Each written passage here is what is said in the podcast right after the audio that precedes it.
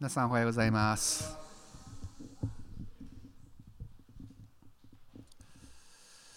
えっとあの 今朝ですねえー、田越島から素晴らしい証を聞きました皆さん先週あの証を聞かれたことかと思いますけれども、えー、広島でまかれた種がですね実を結んで、えー、来年3月にはそのところでですね剣道式が、えー、行われるというですね、えー、素晴らしいあの嬉しいお証を、えー、聞きました。まあ、朝から良いニュースを聞いて非常に感謝なことでございますけれども、まあ、私も先日ですねあの個人的に嬉しい話が、えー、ございました。あの何の話かと言いますとですねあの褒めてもらったことです。えーまああの誰でも褒めてもらうのは嬉しいことなんですけれども私もですね褒めてもらいましたどこで褒めてもらえたかと言いますとですね歯医者でございます。えー、私たちの教会のもう周りにはあの全部が大体整っておりまして、えー、もう大体5分以内に大体整っているということで歯医者も2分のところであの歯医者があるんですけども 谷口歯科というところにですね、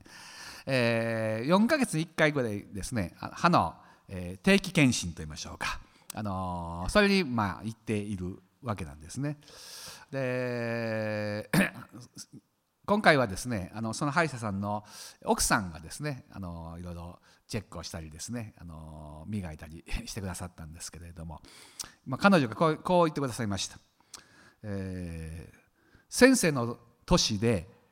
実はですね歯が28本あるのは珍しいことですっておっしゃったんですね。まあ、先生と言ってくださいましてね。あの牧師やということを知っておられるんですね。それで私のことをですねあの先生の年の年齢においてですね28本。すなわち、あの、歯の数というのは 生まれた時には大体30、あのー、あとはで大人の数は32本あるんですけれども、まあ、上下、えー、2本ずつですね親知らずがございますので、まあ、大体それを取ってしまうということで普通28本なんですね。親知らずを抜きますとね。でこの年で28本私実は28本えー、そうって思いましてですね、えー、これ珍しいことで、えー、大切にしてくださいね。というふうにおっしゃいましたね、まあ、痛く感動いたしましてですね、えー、歯医者に行って褒められたことは初めて で、えー、ございました。それで普通はですねこの70前後では平均ね日本では15本ぐらいしか、えー、なくてですね。あのー、まあ、40代歳ぐらいまではほとんど歯はですね、えー、抜けないわけなんですけれども、えー、整えておかないとですね45歳から、えー、歯は抜け出してですね、えー、まあ今歯医者さんでは80歳で20本の歯を持とう8020ですか、えー、というですねあの掛け声がかけられているわけなんですけれども、まあ、北欧ですねスウェーデンとかフィンランドとか言いますとね80歳でも20本ぐらいこの歯を持っておられるわけです自分の歯がですねあるということで、えー、まあまあ、それから褒めてもらいましたので私また熱心にですね、えー、お風呂入ったらですね必ず、えブラッシングをしてですね、えー、今今まで以上にさらに熱心にですね、えー、歯を磨くようになりました。やっぱり褒めてもらうのはやっぱりいいことですね。この年でも褒められると舞い上がってですね、えー、さらに良いことをしようという感じでですね、えー、思うわけでありましてですね。あのということであの歯がいいとですねあの揃っていると何が得かと言いますと、えー、たくさんのものを、えー、噛めることができるっていうですね。噛んで、えー、食べることができるということですね。それでちょっと拾ってきましたらね、えー、歯が18本から28本あるとですねあのフランスパンとか、えー、タコとかですねイカとか、えー、たくあんとか、えー、片焼きのせんべいが食べられるというですね、えー、それから 6本、8本これ 6, 本6本から17本ですとあのきんぴらごぼうとかですねえ豚とか、えー、かまぼっことかですね、まあ、そういう類のものが、えー、噛めると。でも5 本以下になりますとですねもうこれはうどん、えー、な全く噛めなくてもいいですね。うどんとかラーメンとかね、えー、バナナ、えー、そしてえー、ナスの煮付けというあのなんかちょっと、えー、面白いやつが書いてますけどね、まあ、こんな感じでですね、あのー、歯がいいとたくさんあると、えー、たくさんのものがですね食べられるということで、まあ、これはですね、あの寿命と言いましょうかね、まあ、健康につながるということで、え医療保険が安くなるので皆さん頑張って歯を、えー、きれいにしましょうという感じでですね。であの普通日本人はですねほとんどあの歯医者行くのはですね歯が痛くなったとかですねあのそういう、まあ、あの虫歯になった時に行くケースが多いんですけれども、まあ、北欧の方ではほとんどですね予防的に行くわけでありまして痛くなる前に定期的に歯医者さんに行く、まあ、今日は別に歯医者さんにあの宣伝してるわけじゃないんですけれども、あの日本のあの医療保険がですね少しでも、えー、軽減されるためには、まあ、普段から私たちはですね歯をですね、えー、整えておくということはきれいにしておくということが、まあ、必要になってくるということですね。まあ、そんなことで、えー、褒められまして、えー、治療あのきれいにしてもらいながらですね思いあの当たった御言葉がございましてですねこれは、え、こういう御言葉ですねしかし硬い食物は大人のものであって経験によって良いものと悪いものとを見分ける感覚を訓練された人たちのものですという御言葉がですねやってきてですねあの、まあ、この歯だけでなくて私たちの、え、霊的なま、日々の生活の中においてですね、えー、ま御言葉の父を慕い求めなさいというふうに書かれてありますけれども私たちはいつまでもあの 赤ちゃんのようにですね、えー、ミルクを飲んでいくものではなくてやっぱり大人になりますと硬い食物ですね。ですから、えー聖書そのものはそういう意味では硬い食物でもあるわけですけれども、まあ、それをしっかりと、えー、噛んで、えー、食べてですね霊的な栄養分となって私たちが主にあって成長していくようにとですね、まあ、あの強く願いながら、えー、だったですねきれいにしてもらっていた、えー、時でございました、え、感謝します。まあ67になっても褒められるのは嬉しいという、ことを体験させていただいた1週間でございました。はい、さてあの先月、まあ、お約束したように今日は「宮を建てよ」のその2でございまして、えー、前回、えー、台風で来られなかった人たちもですね、えー、おられますので、えー、約束しまして2やりますねっていうふうにですね皆さんあのに、えー、言っておりましたけれども、まあ、大体のあのあらましをですねちょっと言ってみますとですね、まあ、こういうふうに書いてきました。かつて神殿建設を願ったダビデ。そしてそれを完成したソロモン。しかしその神殿はネブカデネザルによって破壊され70年間のバビロン捕囚の後紀元前538年エルサレムに帰還した民によって神殿の再建が始まり紀元前536年神殿の基礎が完成し大きな喜びがありました。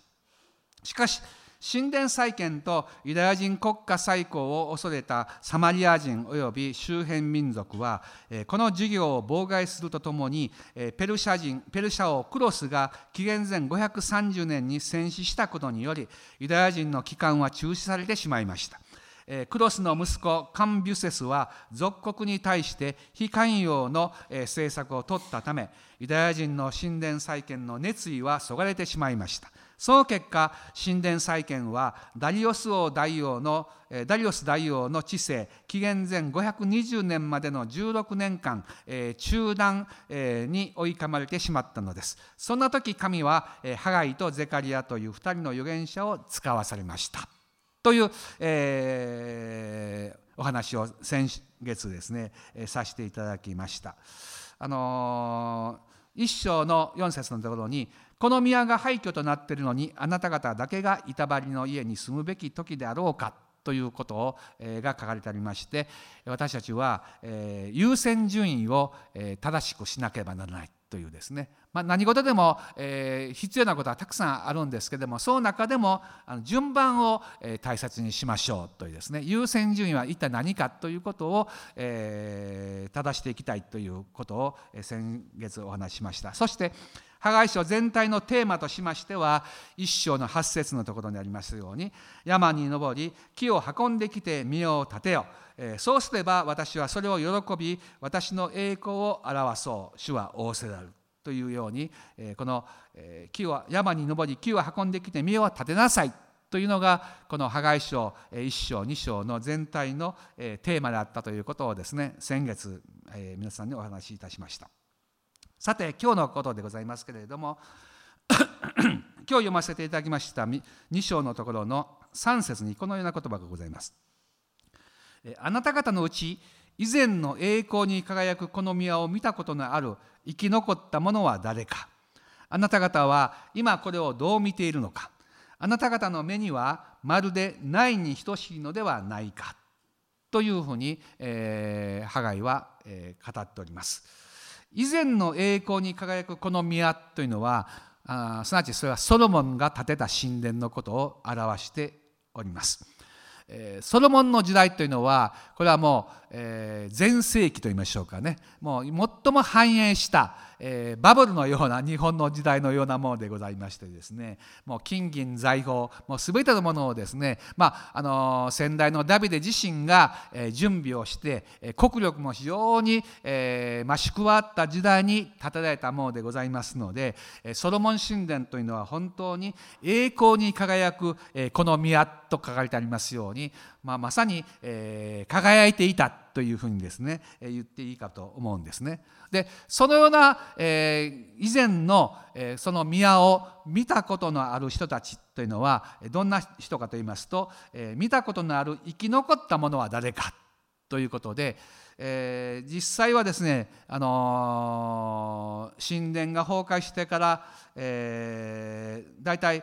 この586年から520年のですねあの66年でございますのであの、まあ、大体人間の記憶というのは3歳から4歳ぐらいまでから、えー、スタートすると言われていますので、まあ、70前後の以上の老人たちが、えー、言ったのはまるでないに等しいというふうに、えー、言ったわけですね。新伝新共同訳では、えー、無に等しいというふうに言いました。すなわちあの16年前に基礎が作られたわけなんですね、まあ、頑張って基礎を作ったわけです、まあ、いわば何もない中から、えー、作ったということですね。あの70年近くバビロンに補修に連れていてですねそこであの自分たちの生活を立て直してですね新しく、えー、家を建ててですねそこに住んで、えー、その後ですねこのも全く荒廃した、えー、エルサレムの地にですね戻るということはこれは非常に献身的な思いがないとできないことでありましてすなわち自分の良いものを捨ててそこに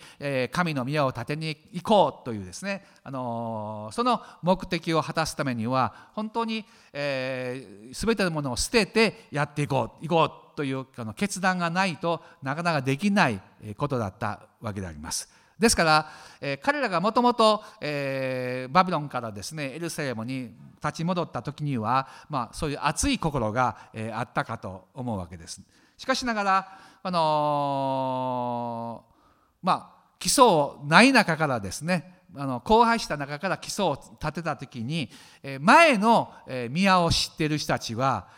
それを見てですね非常にまあある意味がっかりしたわけなんですね。えー、まるでないに等しいというふうに言ってます。えー、新教では無に等しいもう無というのは何もないということですからもう何もないというまああのー、この70以降というのは皆さんあの気をつけなければなりません。えー、私も67でございましてですねまもなく、えー、68来来来年1月に68、えー、あと2年しますと70でございますけども、まあ、この中にも70以上の人たちは、えー、たくさんおられるかと思うんですけれどもあのー、まあ昔は良かった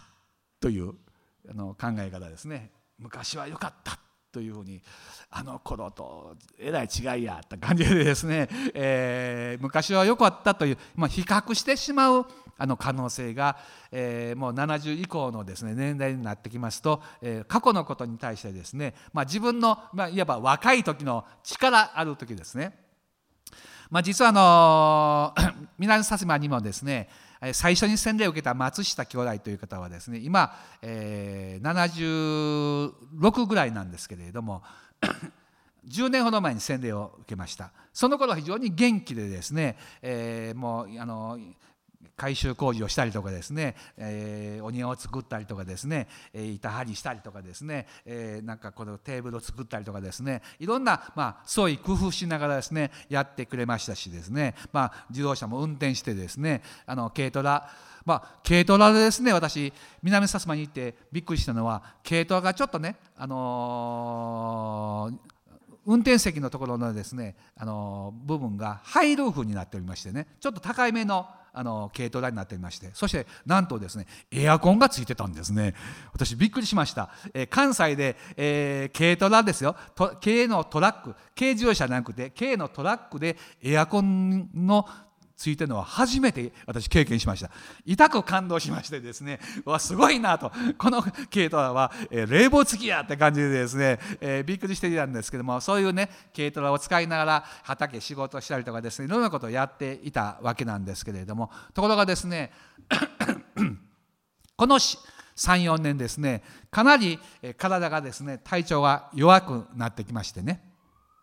あのもう今杖をつきながら、えー、よっこらしょって感じでですね一旦一旦座るとですねもうちょっとね、あの頑張って、えー、立ち上がらないといけないような足腰になってきたわけですね。そしてもう周りからですねあんたもう免許、えー、返しなさい と言われてですねいや返したくない。いや返しなさい。危ないから何が起こるか分からんて周りから言われてもう仕方なくですね免許をね、あの返したわけです。でそれからねやさらにあのなんかねちょっと自信がなくなったと言いましょうかね 希望がなくなったと言いましょうかねなんかもうちょっとがっかりしてしまってね、まま、より一層おじいさんみたいな感じにですね なってき、えー、たわけです。それでなんとかですねもうちょっと頑張ろうと思ってですね奮起して昨日はねあの昨日の話ですけども昨日は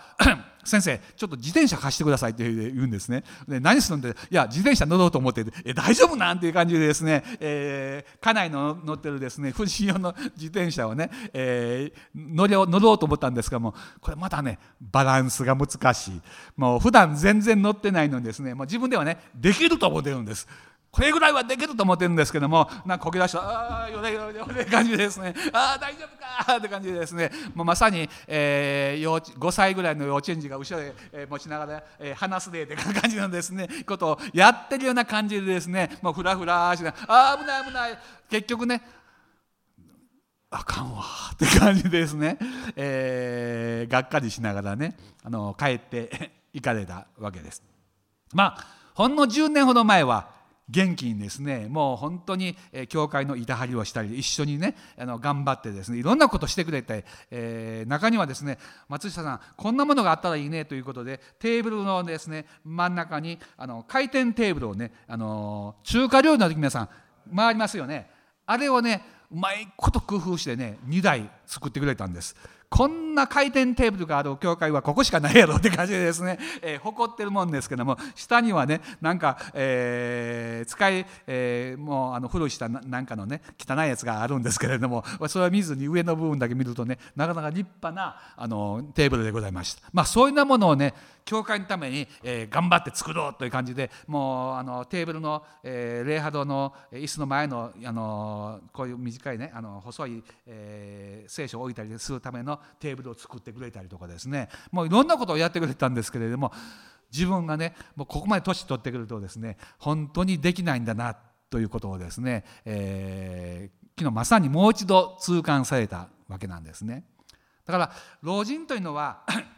もう私も老人と言われるとかなんですけどもいつからが老人なんでしょうね、えー、60歳ぐらいから老人でしょうかね。いやいやそんなことはないとに、あのー、もううちの家内でももう71やでっ71やでって感じでですね。自分でも信じられないような年ですね。もう心はもう大体30代とかですね。あの もう心はそうなんですけどももう体はもうまさに70代って感じのですね、えー、ものになってきているということでですね。あの自分にはできないことがたくさんああの出てきたなという思いがあるんですね。でも過去のことをですねやっぱり自分の、えー、築いてきたいろんなものをやっぱり思い出しますよね。あの頃は良かったあの時はこうやったああやったって感じでですね思い出します。でそういう時にですね昔は良かったというような感じで比較してしまう、え、ことが多いわけですけれども実際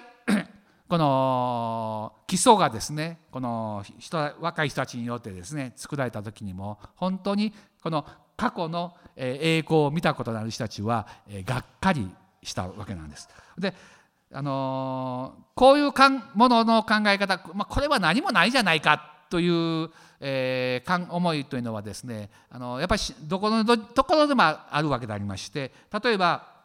ヨハネの福音書の中にはここに少年が大麦のパン5つと小さい魚を2匹持ってますしかしこんなに大勢の人々ではそれが何になりましょうすなわち何にもならないよね。こんな小さなちっぽけなねわずかなもので男だけ5,000人ですからね。もう女子供いたらもう本当に、え2万近いですね。数だったかもしれませんよね。まあ、すごく大きい中で5つのパンと2匹の魚でこれ何になるんでしょうかと。もうまさに無に等しい何もないというふうに言っても過言ではないようなことがやっぱり新約の時代においてもあるわけです。まあ、いつの時代においても、まあ、こんなことは何もの意味ないよって感じでですね思ってしまうようなことが実際何かを比較してしまうとそういうふうになるわけですね。で実際えー、このソロモン神殿というのは、えー、列王記の10章のところにこう書いてあります。シェバの女王が、えー、来た時に感動して言ってるんですね。えー、シェバの女王はソロモンのすべての知恵と彼が建てた宮殿とその食卓の料理列席の家来たちの従者たちが使えている態度とその服装彼の検釈官たちおよび彼が主の宮で捧げた全焼の生贄を見て息も止まるばかりだった。彼女は王に言った。私が国であなたの事情とあなたの知恵とについて聞き及んでおりましたことは本当でした。実は私は自分が来て自分の目で見るまでそのことを信じていなかったの、信じなかったのですが、驚いたことに私にはその半分も知らされていなかったのです。あなたの知恵と繁栄は私が聞いていた噂よりはるかに勝っています。というふうにもうソロモンが築いた、え、時代というのは本当に、え、人々がもう驚くですね、え、半分しか知らされていなかったというような感動を人々に与えたものだったんですね。でそういう光景を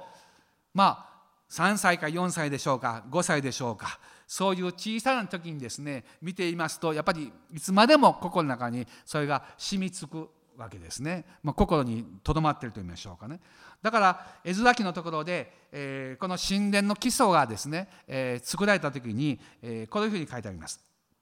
絵面記3章。そして彼らは主を賛美し感謝しながら互いに主は慈しみ深い。その恵みはえとこしえまでもとこしえまでもイスラエルにと歌い合った。こうして主の宮の礎が据えられたので民は皆主を賛美して大声で喜び叫んだ。しかし祭司レビ人一族の頭たちのうち最初の宮を見たことのある多くの老人たちは彼らの目の前でこの宮のもといが据えられた時大声を上げて泣いた。一方他の多くの人々は喜びにあふれて声を張り上げた。そのため誰も喜びの叫びと民の泣き声と区別することができなかった。民が大声を上げて喜び叫んだのでその声は遠いところまで聞こえた。という16年前の光景がここにあるわけですね。16年前に 礎を築いた時にある人たちは「ああできた！よかった！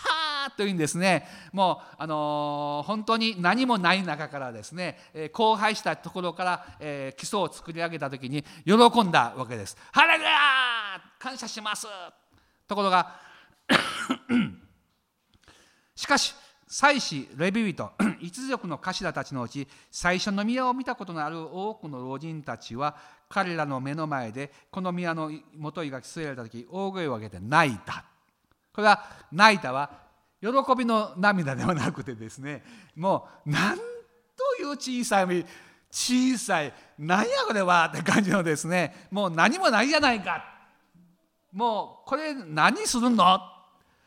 とんでもないもの作ってくれたねと。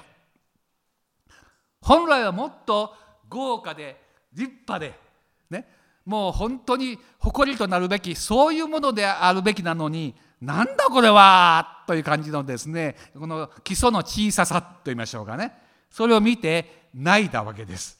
あげて「はあ主よすいません。こんなしょうもないもの作って関西弁でしょうもないものというんです。関東で、えー、何も何何も役に立たないような、えー、役あの価値のないようなものという意味ですね。こんなものを作ってどこで何が喜んでるんですかもう彼らは老人たちは皆泣きました。若者たちは「ハレルヤー!」って喜んでたんですがこちらは「うーなんちゅう惨めなもん作るんやハレルヤーうおーハレルヤー!」もうみんながそういうふうに言ったので声が遠いところまで聞こえたって書いてあるんですね。もうすごい歓声叫びですね。もう何かわけわからんような状態が、えー、あったことがこの、えー、16年前の出来事だったんですね。そのような ことを16年後の今ですね、えー、ゼルバベルに対して、えー、ハガイはですね励ましを与える言葉を4節で語っています。しかしゼルバベルよ今強くあれ主の蜜げエホツァラクの子大祭司ヨシュアよ強くあれこの国のすべての民を強くあれ仕事に取り掛かれ私があなた方と共にいるからだとハガイは、えー、語りました今強くありなさいと主ご自身がこの励ましてくださるまあそれはですねこの16年前のことといえどもその、えー、老人たちの嘆きと叫びというのはやっぱり心に止まっているいるわけですね。16年前といってももう16年前何でしていたでしょうね。皆さん覚えておられるでしょうか。私だから60歳16あじゃあわ。50, 50歳50歳ぐらいの、えー、時ですね。あのー、もう鮮明に覚えてることもたくさんありますよ。例えばもう20年前のことですけどもうちの、え3番目の友也がですね、え天に召された時の、え1週間とかですねもう克明に覚えています。そして1か月後にエリザベスが来たことも、えー、覚えてます。あの来たことだけ覚えてます。はっきりとね。それでですねあの16年20年前といえどもやっぱりね非常に衝撃的な出来事というのはやっぱり心にあの覚えてますよね。だからゼルバベルこの新しいですね宮を建てようと思っている人たちにとりましては16年前のこの老人たちの嘆き叫び声というのは、まあ、やっぱりトラウマのようにねやっぱり残っているわけです。で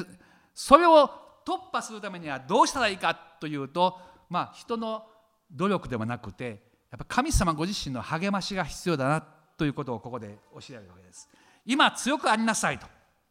すなわち、え、小さいとか弱いとかですねもう本当に何もないというような、え、声をですねもう打ち破って打ち消してですね、え、この、え、ものをところからですね本当に、え、乗り越えていくそれはよしこのヨシュアにも神様は、え、強くありなさい大主くありなさいとおっしゃいましたよね。モーセという、まあ、いわば偉大な指導者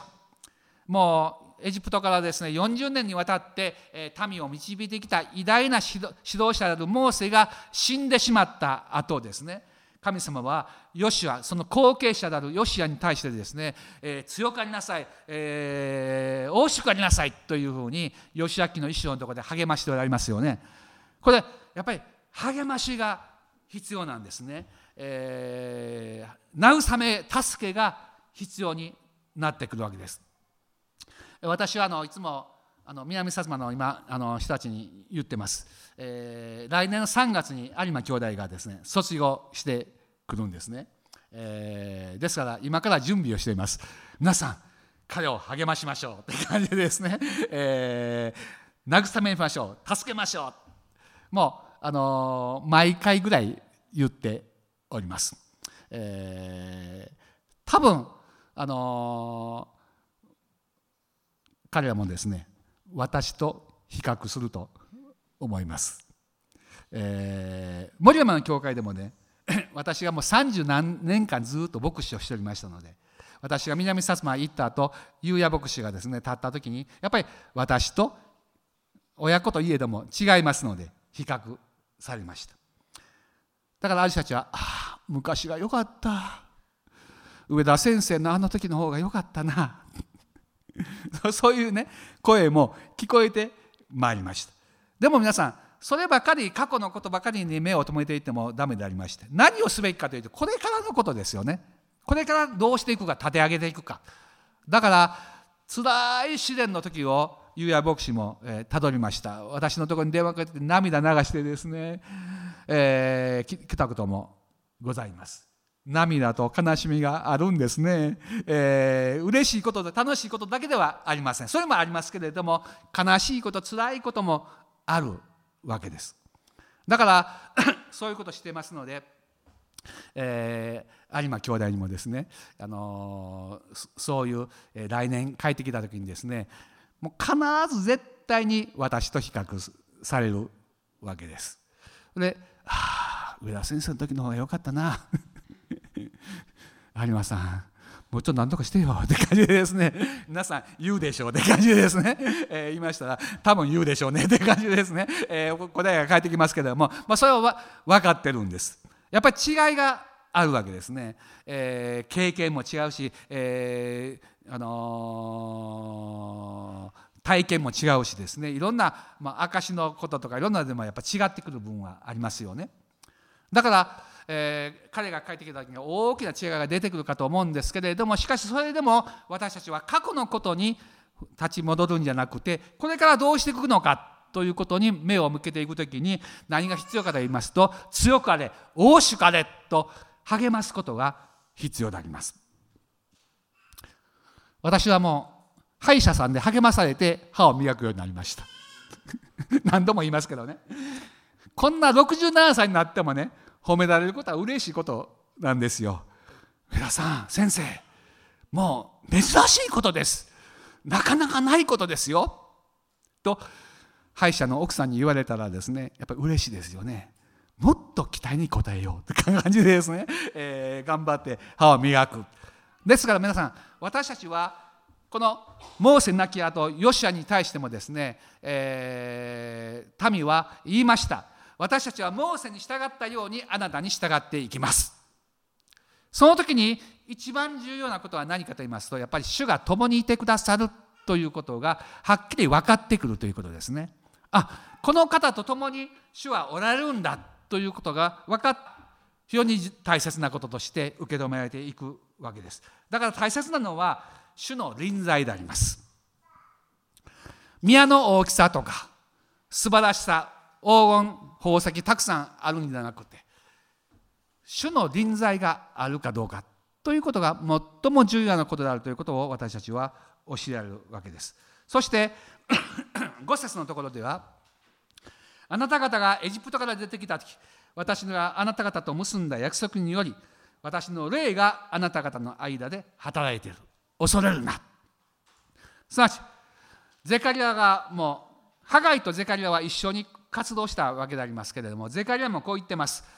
有名な言葉ですね。すると彼には私に答えてこう言われた。これはゼルバベルへの主の言葉だ。権力によらず能力によらず私の霊によってと番組の主は仰せられる。権力によらず能力によらず私の霊によってだと。すなわち私たちが何かできる私たちの知力とか、えー、知識とかですね、えー、また経験とかですねまた私たちの運動能力とかですねそういう、え、ものではなくてですね一番教会にとって大切なのは何かと言いますと私の霊によってという主の霊であります。主の霊がなかったならば教会は立ち上がることはできません。最も大切なことは権力によらず能力によらず私の霊によってと言われる主ご自身の霊がそこにある。そして、えー、ハガイは、えー、私の霊はがあなた方の間で働いている。とおっしゃったのでだから恐れるなと。どのように何か言われて言われたとしてもまた16年前にどういうことがあったかとかと関係なしにとにかくこれからスタートする時に大切なことは恐れてはならないと。おののいてはならないと。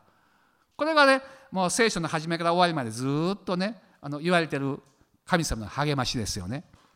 神の技を出す時に常に私たちに恐れがやってきたり、ね、恐怖が怯えるような思いがやってくることがございます。しかしながらその時に神様の霊が私たちに共にある。皆さんイエス様おっしゃいましたよね。私は見よ。世の終わりまでいつもあなた方と共にいます。これはイエス様の約束です。見よ世の終わりまでいつもあなた方と共にいます。イエス様の約束です。イエス様は約束を守られる方でありますから私たちと共にいてくださるのが私の信仰の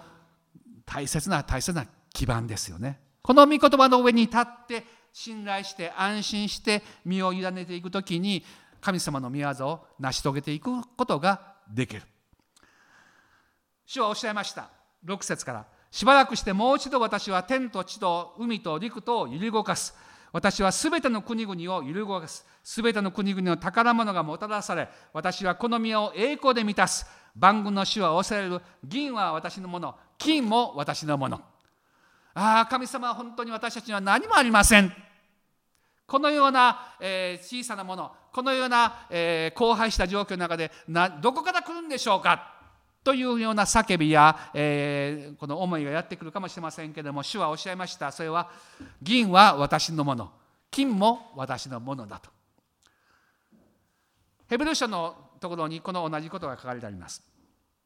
あの時はその声が地を揺り動かしましたがこの度は約束を持って言われます。私はもう一度地だけではなく天も揺り動かす。このもう一度という言葉は決して揺る動かされることのないものが残るために全ての作られた、え、作られた揺る動かされるものが、え、取り除かれることを示しています。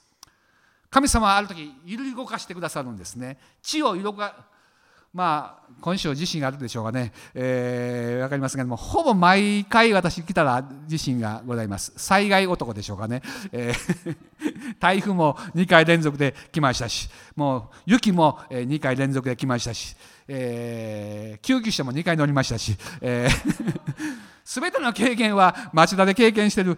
私も本当に救急車ってねあのここ以外に乗ったことはございません。えー小川先生を運んだことと自分が運ば 運ばれたこと。この人生2回だけの救急車の経験というのは町田しかないんですね、えー、森山でもう何十年もいたのにもかかわらず1回も救急車に乗ったことはございませんし南薩摩でも1回もピーポーピーポーと毎回毎日鳴ってるんですけども1回も乗ったことはございません。だから何でしょうかね。すごいことですね。2回も、えー、町田で乗った。なんかねそしてまあ自身がねもう毎回やっぱり震度2とか3とかありますよね。4とか5とか。5, はないか。まあ神様は地を揺るがされるんですけどもある時天をも揺るがされると書いて書いてありますから。これはもうすごいもう天地万象が全てがなんか揺るがされるような時が来るということがここに書かれてあるんですけれども神様は人々の心と思いをもある時揺る動かしてくださる。助けてくださる先月あの証ししましたようにですねあの滋賀キリスト教会剣道式をねあの皆さんお知らせしましたけどもあの、えー、先生のですねご信が未信者であるにもかかわらずですねある時私のところに、えー、30万送ってくれというふうに言ってくださってそれで私はね本当にこの、えー、宮を建てようというね思いがやってきたわけであります。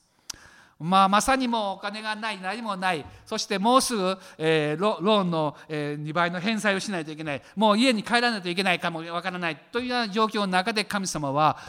街道を取得するというですね道をその年にもう3月にもういっぺんお金がなくなるしあの枯れてしまうのでですね滋賀県に帰らないといけないかなと思ったその年の10月に南薩摩の教会は教会のものになったわけです。半年前は何もないしダメやなと思ってたんですけども半年後にそれは私たちのものになりました。どうしてでしょうか？私に信仰が与えられたんですね。信仰の霊が与えてきたんです。あ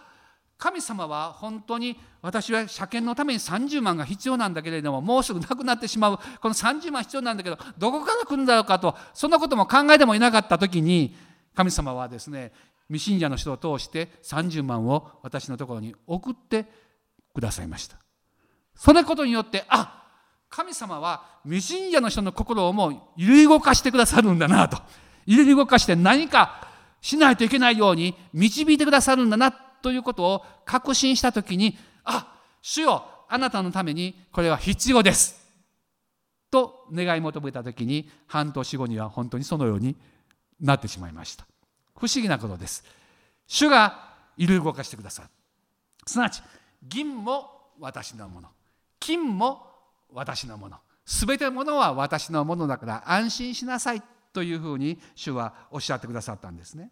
そして9節。この宮の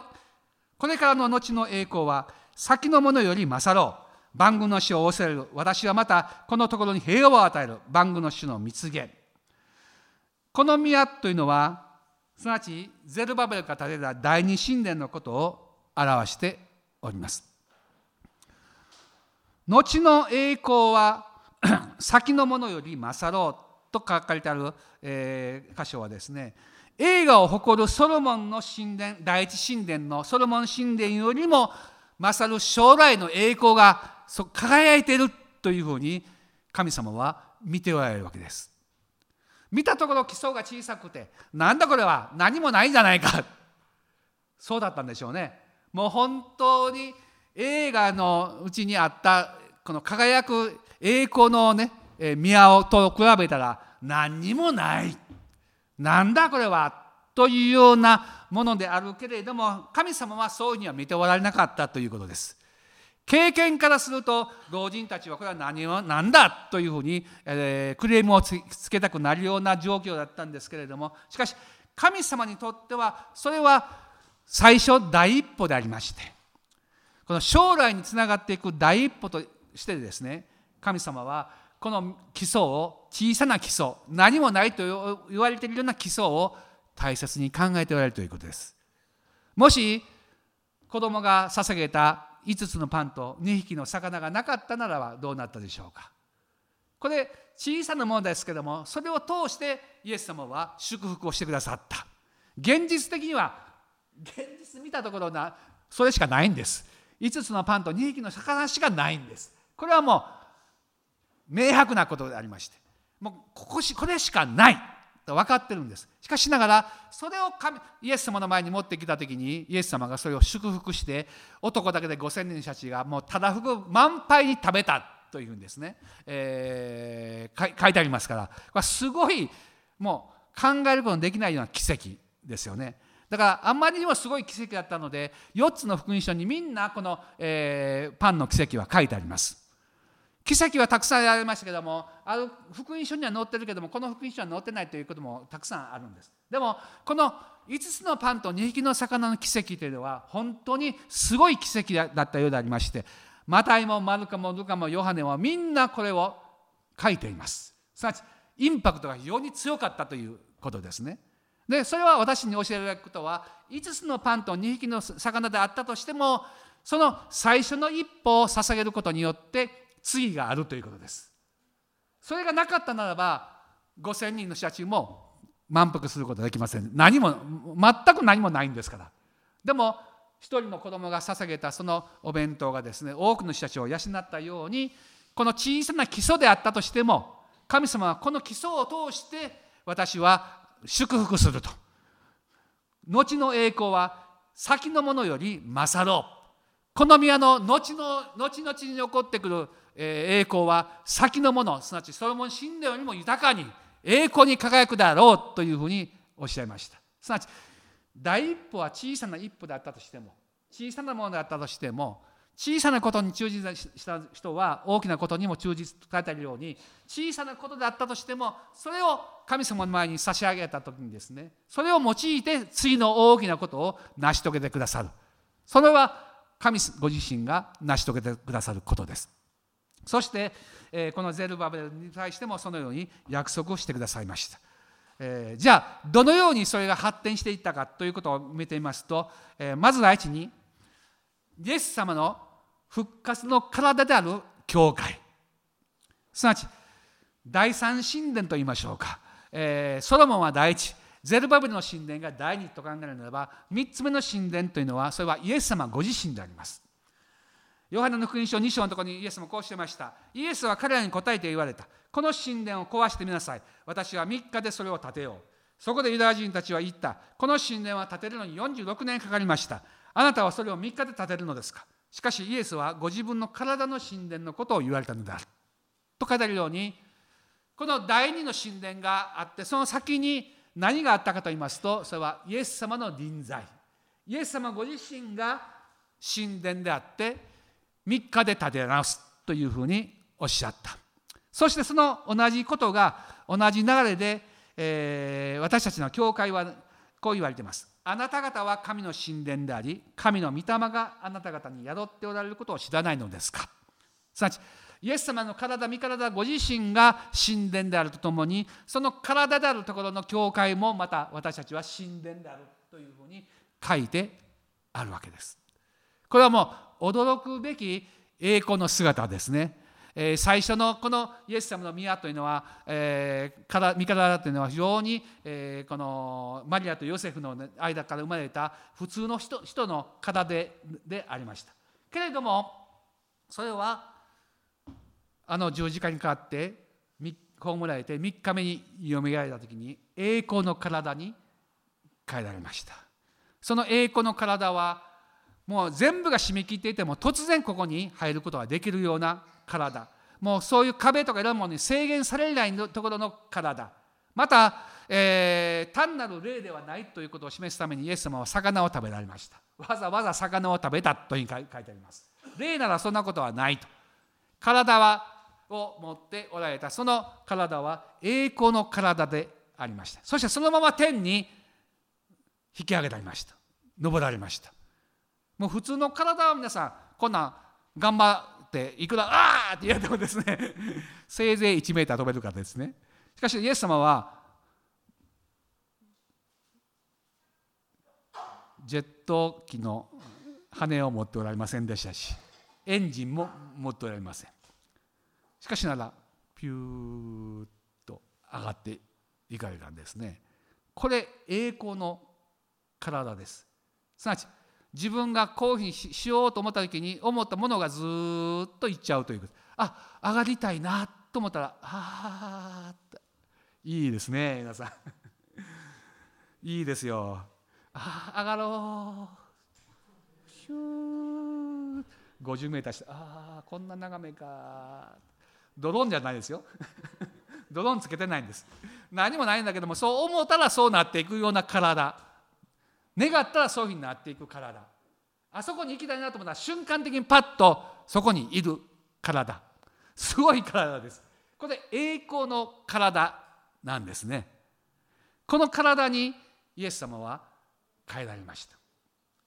私たちもまたその体に変えられると書いてあるんですね。私のこの体は本当に弱い器であります。もう本当にもうあちこちあちこちって感じですけどもから変えられるんです。皆さん素晴らしいですね。もう本当に素晴らしい栄光が待ってるということですね。その栄光の体に変えられる基礎は第二神殿のあの基礎があってその流れとして栄光のイエス様の体があった。そして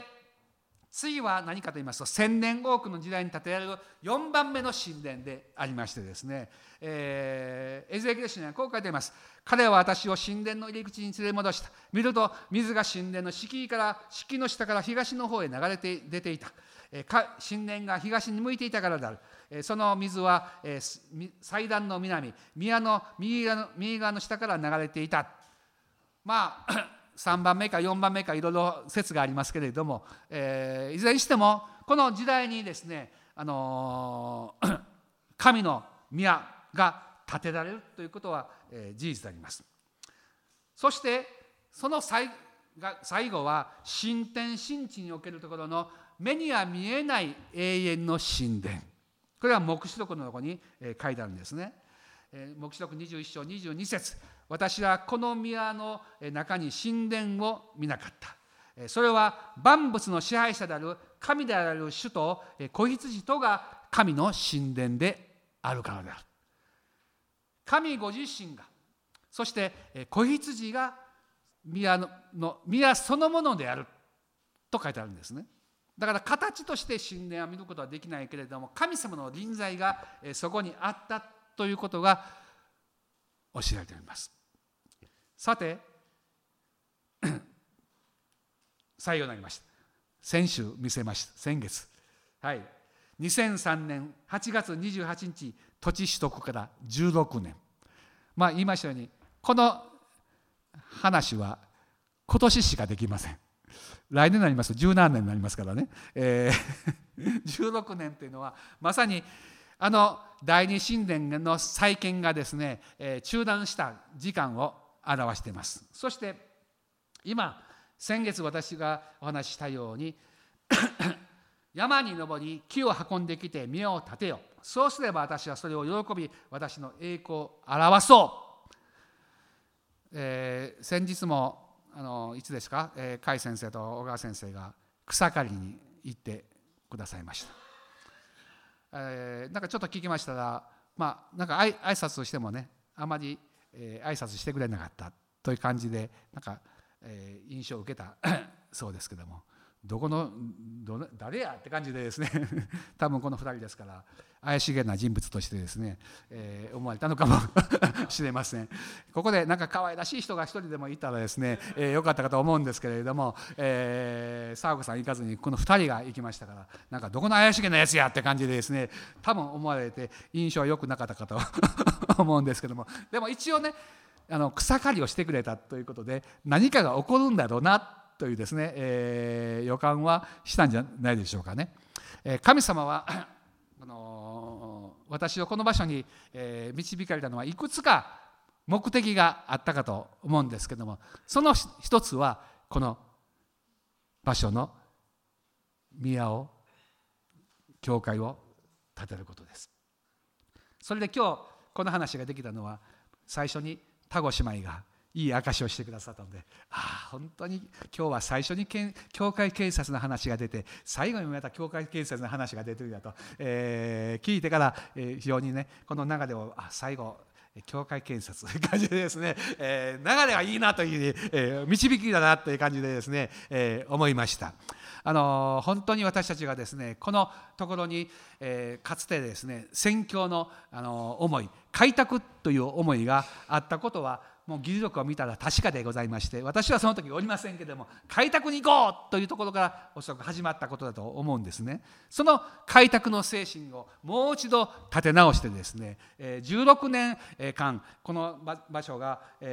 予定地のままでずっといたということに対して私たちは本当に神様の前にですね求めてですね主よこのところにあなたの宮を立て上げてください。そして神神様の御言葉の宣教がの基地となりますようにと願いすることは決して間違いではないと思います。私はこの場所に来たこともの一つはここにあるかと思うんですね。困難がたくさんありました。またそれがね最初はなんか3000万かなんかのねなんかちょっと予算とかいろいろ書いてありますあなんかなんか立派立派な建物を建てようとしてたんだなという感じもありましたけども。まあ今は1500万ぐらいを目指していますけども、まあ、半分ぐらいですね。でもたとえ半分であったとしても最初の一歩は大切なことです。